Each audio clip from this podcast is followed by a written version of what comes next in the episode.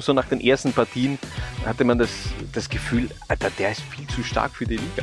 Der Mensch hat äh, 14 Mal mit Zinedine Zidane im Juventus Mittelfeld gespielt. Ich glaube, das sagt relativ viel über seine Qualitäten aus. Das ist ja eine abartige Torquote, egal wo der gespielt hat. Einer der, sage ich einmal, fünf besten Fußballer, die in diesem Jahrtausend in der österreichischen Bundesliga gespielt haben.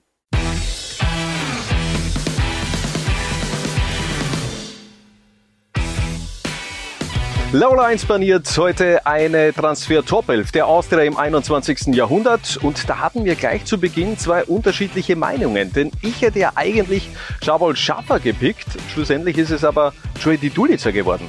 Warum, Harald? Es hat, glaube ich, im 21. Jahrhundert kaum einen Dormann in der österreichischen Bundesliga gegeben, der dermaßen polarisiert hat wie Joey Didulica. Unter den Austria-Fans äh, wird er nach wie vor als absolute Kultfigur äh, gefeiert. Äh, unter den gegnerischen Fans äh, hat es ganz gegenteilig ausgesehen. Aber vor allem in Wien-Hütteldorf ist da nicht unbedingt, ist eher eine Persona non grata, höchstwahrscheinlich. Das kann man so sagen, ja. Ähm, natürlich Joey Dulica in erster Linie erinnert sich in Österreich jeder an ihn äh, wegen dieses üblen Fouls an, an Axel Lavaret, dass er dann ein sehr, sehr langes und auch gerichtliches Nachspiel hatte. Ähm, aber wenn man das einmal ausklammert, muss man sagen, dass er ein wirklich äh, hervorragender Tormann war, der halt immer ein bisschen äh, zwischen Genie und Wahnsinn gewandelt ist. Meister geworden, Pokalsieger geworden mit der Austria, zudem Torhüter der Bundesliga-Saison 2005, 2006. Also der hat schon auch was können, so ist es ja nicht. Kam 2003 aus der Eredivisie von Ajax Amsterdam, da hat er in den Jahren davor eher wenig gespielt. Zu Beginn bei der Austria aber auch eher nur Nummer zwei. Da hat er ein paar Wochen, ein paar Monate gebraucht.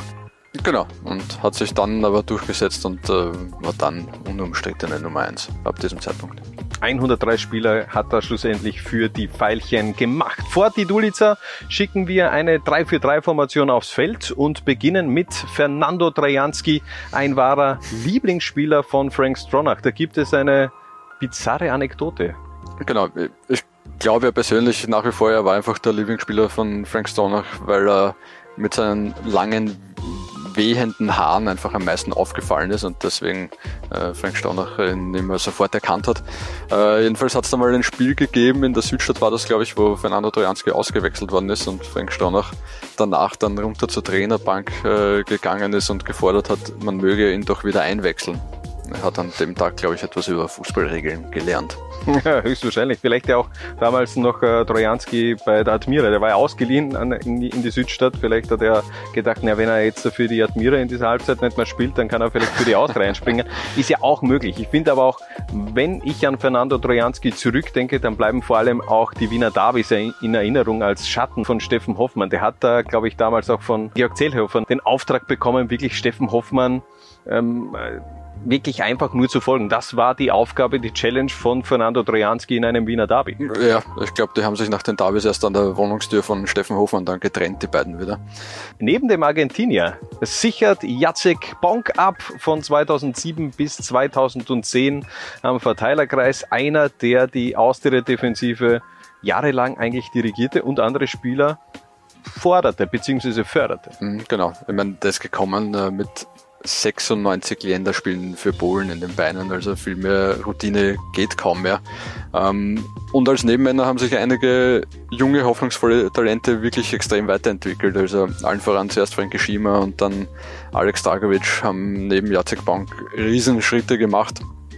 Und ja, war ein bisschen schon am Ende seiner Karriere. Also Jacek Bank hat ja für, für Lyon und Lens gespielt in Frankreich. Äh, auch Champions League, auch Königsklasse, ja. Genau, ähm, hat mit etlichen ausgezeichneten Fußballern zusammengespielt, von Ludovic äh, Julie über... Äh, Juninho? War das äh, Juninho-Zeit? müsste Ja, genau, sein, äh? Vika Storaso, falls du ja. dich an den noch erinnerst. Ähm, ja, äh, war, war wirklich ein klasse Verteidiger. Mir hat einmal der damalige Teammanager der Austria erzählt, dass äh, als Jacek Bank relativ neu beim Verein war, hat der vor dem Freundschaftsspiel vergessen, seine Uhr runterzugeben und hat sie dann unmittelbar vom Ampfiff ihm schnell in die Hand gedrückt und gesagt, du bitte pass mal kurz auf die Uhr auf. Und er hat gemeint, das war ein Rolex, so viel hat er in seiner gesamten Austerzeit äh, nicht verdient, wie diese Uhr wert war. Ja, möglicherweise auch ein bisschen Kohle reingekommen in der Station vor der Austria. Da hat er nämlich äh, in Katar gespielt bei Al Rayyan. Auch damals schon die der katarische Fußball Thema auch bei europäischen Spielern. Einen Platz haben wir in der Dreier-Abwehrkette noch zu vergeben und diese bekommt Rabiu Afolabi. Kam 2003 und bereits nach den ersten Partien hatte man das, das Gefühl, Alter, der ist viel zu stark für die Liga. Also war zumindest, ja, das war also, für mich ein anderes Level.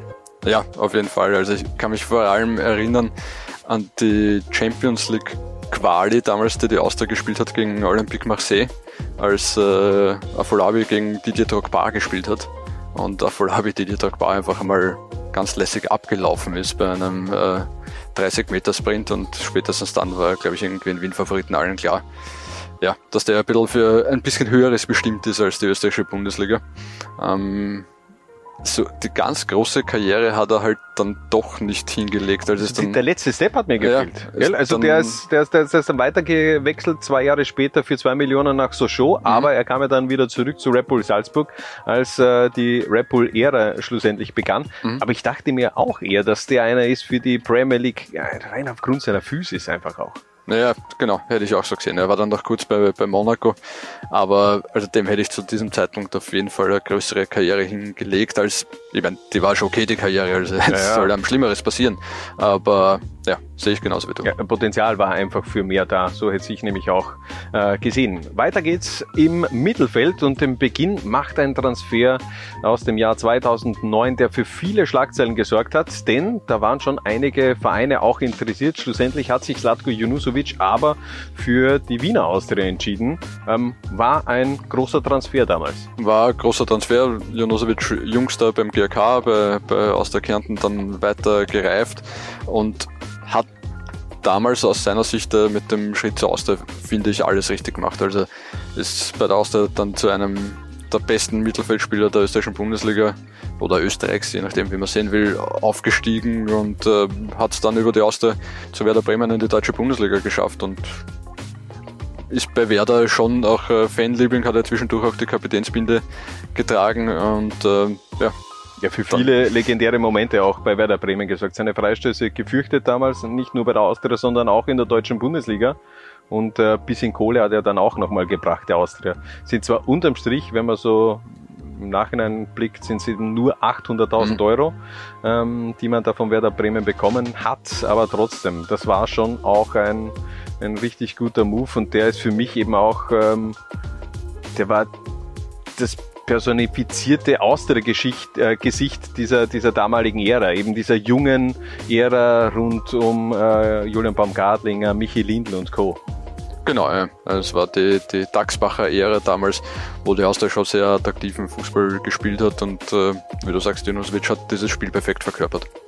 112 Spiele, 25 Tore für die Austria gemacht. Die Rückkehr nach Österreich, das haben die Austria-Fans dann weniger gern gesehen, denn da hat er sich eben schlussendlich nicht für die Austria entschieden, sondern für Red Bull Salzburg. Und da hat er dann endlich eben auch mal ein paar Titel geholt. Also ich habe das schon verstanden, dass er, wenn er nach Österreich zurückgeht, eben auch zu einer Station, wo er noch ein bisschen was auch gewinnen kann und möglicherweise Champions League spielen kann. Ja, ich glaube auch so richtig böse hat ihm da Zumindest in der Retrospektive kann ihm da keiner sein von den Austria-Fans. Sehe ich auch so. Neben Junusovic steht bei uns Jocelyn Blanchard, kam ablösefrei von Lens und entwickelte sich von 2003 bis 2009 zum, ja, so, so eine Art Metronom der Pfeilchen damals im Mittelfeld. Der Mensch hat äh, 14 Mal mit Zinedine Zidane im Juventus Mittelfeld gespielt. Ich glaube, das sagt relativ viel über seine Qualitäten aus. Ähm, war damals Peter Svetic mit äh, sehr voller Brieftasche in, in Europa unterwegs. Es hat ja damals, äh, war es, ich glaube, zwischen Blanchard und ich glaube, es war Santiago Solari von Real Madrid, äh, um den es da gegangen ist. Äh, sie haben Blanchard geholt und ja, Blanchard war, wie du sagst, der Herz und Hirn der Austria im, im zentralen Mittelfeld für viele Jahre und hat mit seiner Qualität und vor allem auch mit seiner extrem professionellen Einstellung äh, vielen jungen Austrianern geholfen, sich weiterzuentwickeln. Unglaublich eigentlich, dass der eine Saison bei Austria Kärnten dann noch angehängt ja. hat. Stimmt, ja. Auch das irgendwie ein kurioses Ende. War, glaube ich, der hat sich dann ein Kreuzbandriss zugezogen im Spiel gegen die Austria.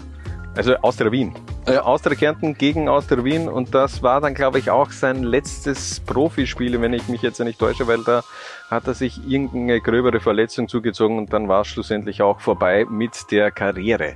Ähm, Im Gegensatz zu Blanchard musste äh, die Austria für unseren nächsten Spiel ein bisschen was auf den Tisch legen, nämlich 200.000 Euro bekam 1860 München im Jahr 2009 für Julian Baumgartlinger. Das war aber sehr gut angelegtes Geld. Definitiv. Also Julian Baumgartling hat zu diesem Zeitpunkt bei 1860 schon ein bisschen reingeschnuppert bei den Profis, war aber mehr oder weniger eigentlich ein No-Name, als er gekommen ist zur, zur Austria und hat sich dann sehr, sehr rasch zum Stammspieler im, im Mittelfeld entwickelt, äh, was er der beste Freund von, von Manuel Ortlechner zu dieser, zu dieser Zeit bei der, bei der Wiener Austria. Sehr, sehr intelligenter Fußballer, sehr, sehr reflektierter Fußballer, ähm, der genau gewusst hat, was es braucht, um, um auf höchster Ebene reüssieren zu können. Ja, was war das eigentlich für ein geiler Transfersommer 2009 bei der Austria? Die haben neben Julian Baumgartlinger, Slatko Junusovic, Manuel Ortlechner, Florian Klein, Michi Lindl und Thomas Jung geholt und als Kirsche obendrauf sogar noch Schumacher. Also der hat eben nicht Vor so funktioniert. Ja, aber alle anderen haben ja dann wirklich auch eine, eine geile Karriere hingelegt. Ja, definitiv. Und äh, so viel können wir ja schon spoilern. Thomas Jung hat es nicht reingeschafft in diese Elf, aber war auf jeden Fall auch ein ganz, ganz heißer Kandidat. Einer darf im Mittelfeld nicht fehlen in dieser Transfer Top 11, nämlich Milenko Asimovic. Kaum ein anderer Spieler hat das Spiel der Austria in diesem Jahrtausend so geprägt wie der Slowene. Wahrscheinlich einer der sage ich einmal, fünf besten Fußballer, die in diesem Jahrtausend in der österreichischen Bundesliga gespielt haben. Wer sind die anderen?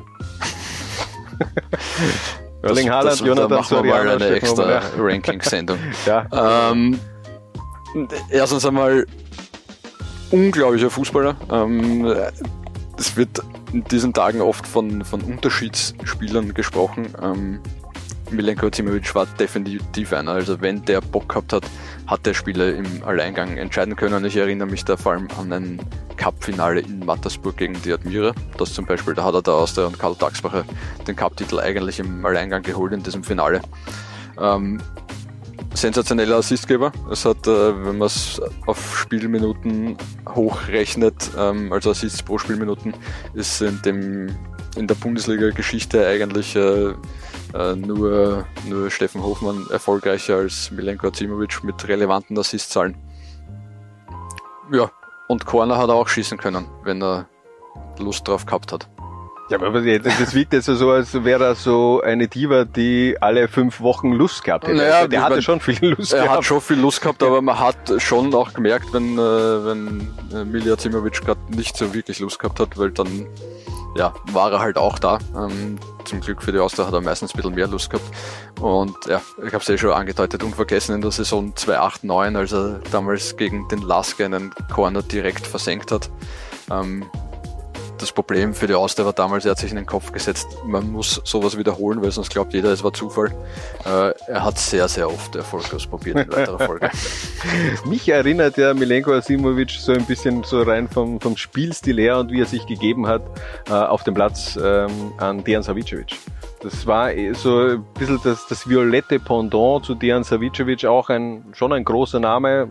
Savicevic sicherlich noch größer vom Namen her als Milenko Asimovic, aber das rein vom Spielertyp her, von der Kreativität, von dieser, dieser Genialität ähm, war das schon auf einem Level, hätte ich gesagt. Und äh, der stand, das wissen glaube ich äh, wenige, 2013 vor einer Rückkehr nach Österreich. Da hat es einmal eine, ein Gerücht gegeben, beziehungsweise er war sogar Trainingsgast bei Austria Klagenfurt. Die haben damals noch unterklassig gespielt. Und da hat es geheißen, dass er vielleicht sogar nochmal in, in das Kärntner Unterhaus wechselt. Daraus wurde schlussendlich aber nichts. Hat trotzdem noch Einfluss in Wien am Verteilerkreis, hat er zum Beispiel auch Martin Petscher ähm, nach Wien zur Austria so ein bisschen auch vermittelt. Ähm, wir switchen mhm. vom Mittelfeld in das Offensivtrio und starten mit Nasser Barasit. Der hat das Kunststück geschafft. Der hat es bei uns in die Flop 11 geschafft mit seiner zweiten Ära. Aber die erste Ära, der, die war wirklich auch, wenn wir schon von Genialität von Asimovic gesprochen haben, das war auch richtig genial von Nasser Barasit, das Jahr 2011. Nasser Barasit äh, hat die Ehre genossen, unter den zwei großen Trainer-Seurs des europäischen Fußballs spielen zu dürfen. Ja. Äh, dreimal unter Arsene Wenger und dann wesentlich öfter unter Karl Dagsbacher. das hat funktioniert. Dieses eine Jahr, also der ist ja wirklich als, als No-Name gekommen. Klar, der Wechsel von Arsenal, da ist jeder mal hellhörig geworden. Dann schaust du, wie oft hat er gespielt. Hast du gedacht, okay, wird vielleicht doch jetzt nicht der, der ganz große Kicker sein, aber er hat, ähm, er hat was anderes gezeigt, nämlich ganz viele Tore. 23 Mal hat er getroffen in diesen 50 Spielen in seiner ersten Ära. Ja, unglaublich eingeschlagen, treffsicher, Assists gemacht, äh, dynamisch, sofort Publikumsliebling bei der Austria geworden. Ich glaube, diesen Parasité äh, Fangesang hat äh, jeder noch im Ohr. Und die Austria Nein, ich nicht. Willst du ihn vielleicht? Nein, geht schon, danke. äh, ja, und die Austria hat ihn nach äh, einem Jahr vergoldet. Ja, 400.000 Euro hat man ihn geholt und äh, um 4,5 Millionen Euro hat man ihn nach Monaco verkauft, in die damalige Ligue 1. Da war eben dieser neue ähm, Investor, der da ganz viel Kohle reingepumpt hat. Rybolovlev. Hat er dann aber nicht wirklich so ähm, gezündet in Monaco. Ich glaube, da war, war er vielleicht doch etwas vom, vom Leben. Ja, das Essen war, glaube ich, ganz gut. Ja, aber auch glaube sonst hat er es hat richtig krachen lassen in Monaco, könnte ich mir vorstellen. Ähm, legendärer Auftritt auf jeden Fall, das sei schon auch noch erwähnt. Äh, Nasser Barasit damals in der Europa League Quali gegen Olympia Ljubljana. Äh, Rückspiel, 0 zu 2 legt man zurück, Hinspiel ist 1 zu 1 ausgegangen und dann schießt er einfach mal drei Tore und schießt die Austria damit in die Gruppenphase der Europa League. Ja, das waren so die äh, Nasser Parasit-Abende, die allen in Erinnerung geblieben sind. Wahnsinn. Neben Parasit darf natürlich einer nicht fehlen, nämlich Sigurd Ruschfeld. Kam von Racing Santander für 1,8 Millionen. Und verdammt, wie stark war der Dude? Das ist ja eine abartige Torquote, egal wo der gespielt hat. Nicht nur bei der Austria, sondern auch bei Rosenberg Trondheim und dann auch später. Bei Tromsø, glaube ich. Der Torjäger par excellence. Hat halt was immer ein bisschen gefehlt hat, war so der Star-Appeal. Also mit dieser Halbglatze und auch sonst vom Typ her war er jetzt keiner, der, der irgendwie die... Der Versicherungsvertreter-Typ aus der 90er genau, Jahre irgendwie so gewirkt. ähm, ja, aber wie du sagst, der hat halt überall unfassbar genetzt. Ich habe es gerade vor mir in der, in der norwegischen äh, Elite-Serien in 300 Spielen 172 Tore, in der Bundesliga in 137 Spielen 69 Tore. Ähm, ja, nur in La Liga hat es nicht ganz so geklappt. Da hat er mit 5 Toren in 43 Partien nicht so ganz geglänzt, aber bei der Austria über Jahre hinweg unumstritten im Sturm, äh, egal was sie da für Konkurrenten ihm zur Seite äh, gestellt haben, er hat, äh, hat immer seinen Platz gehabt. Ja, bei den Fans hoch beliebt. Äh, man hört immer noch, äh, wenn diese Siegrufe durch die, durch die Generali Arena kommen, wird immer noch Urt Ruschfeld angehängt. Ähm, ja, großartiger, großartiger Stürmer. Und äh, was viele vergessen, der hat 1994 äh, bei der WM gespielt für Norwegen gegen ja, Italien. Ja, ich meine, du schau, musst dir einfach äh, die Zeit auch bei Rosenburg-Trondheim anschauen. Und für viele, die denken sich jetzt, äh, ja, okay, Rosenburg-Trondheim, da, da, da schieße ich meine 30 Titel. Aber Rosenburg-Trondheim war eben da gerade Mitte der 90er, Ende der 90er eine große Nummer auch äh, im europäischen Fußball. John Carew und äh, wer war da noch? Der war immer dieser Tore Andre Flo. Tore Andre Flo, John genau. Carew, das waren wirklich äh, legendäre Kicker zu jener Zeit. Und da war eben Sigurd Ruschfeld mittendrin statt nur dabei. Der ist zweimal Torschützenkönig geworden ja, in Norwegen. Mit wie viel Toren? Ja, einmal mit 25, einmal mit 27. Und du hast es schon gesagt, 172 Tore. Der ist Rekordtorschützen, äh, Torschütze der, der norwegischen ersten Liga. Was ich ganz witzig finde, auf Platz 5 Thorsten Hellstadt, einer, der es gar nicht geschafft hat in diese äh, Austria-Transfer Top 11 äh, mit äh, 116 Toren. Also da war schon richtig viel norwegische Fußballpower auch am Verteilerkreis und äh, kann mich gut zurückerinnern an diese Zeit. Sigurd Ruschfeld, der, den hat jeder gefürchtet. Der ist aktuell ja im Trainerstab des norwegischen Nationalteams. Ähm, glaubst du, kann er Erling Haaland noch ein paar Tipps geben? Ich glaube, ein Sigurd Ruschfeld kann auch einem Erling Haaland Tipps geben. Und ich glaube auch, dass ein Erling Haaland ein Typ ist, der Tipps von Sigurd Ruschfeld annimmt und äh, nicht äh, so überheblich ist, um das sofort vorneweg abzublocken. Sigurd Ruschfeld hat übrigens bei seinem einzigen WM-Spiel, 94 gegen Italien, äh, mit, äh, wie heißt der, Alf Inge Haaland äh, ah, gemeinsam gespielt. Ja, ja, das ist ja der, der familiärische, die Verlinkung hat es also auch schon gegeben. So, eine letzte Position haben wir noch offen und die bekommt Philipp Hosiner. Der Mann, der die Austria zum bislang letzten Meistertitel geschossen hat. Ähm, soll ich das, das bislang wegstreichen? Das wird einfach der letzte Meistertitel sein. Weiß nicht, wie die Bundesliga-Geschichte weitergeht. Vielleicht äh, spielen alle dann irgendwann einmal Superliga und es gibt die Bundesliga nicht mehr. Ja, möglicherweise.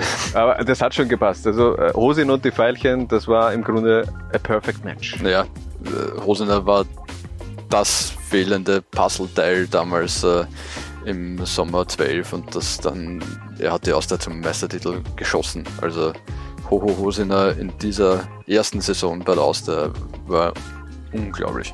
Obwohl er erst in der siebten Runde dann wirklich auch äh, dazugestoßen ist zur Austria. Der hat die ersten sechs Runden noch für die Admira gespielt, war ein Deadline-Transfer äh, den man dann noch geholt hat. Das war noch in dieser Woche des äh, Deadline Days, hat es eigentlich geheißen, okay, das wird nichts, die mhm. finden keine gemeinsamen Nenner und dann hat man wirklich da kurz vor Schluss dann noch eine Einigung erzielt und schlussendlich Philipp Hosener transferiert. Ja, und der Rest ist Geschichte.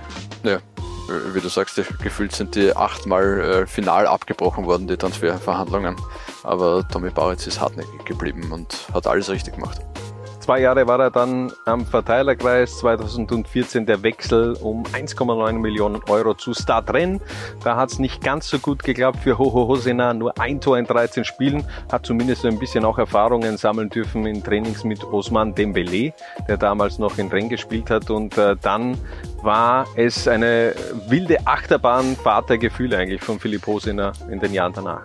Kann man so sagen, ja. Ähm Wechsel nach Köln zunächst gescheitert, weil da ein, ein Tumor entdeckt worden ist, dann doch der Wechsel nach Köln, dann hat er, ich glaube, das war in Köln, diesen Lungenkollaps gehabt zwischendurch. Äh, ja, ganz, ganz wilde, wilde Sachen, aber er hat sich immer wieder zurückgekämpft und äh, kickt ja nach wie vor.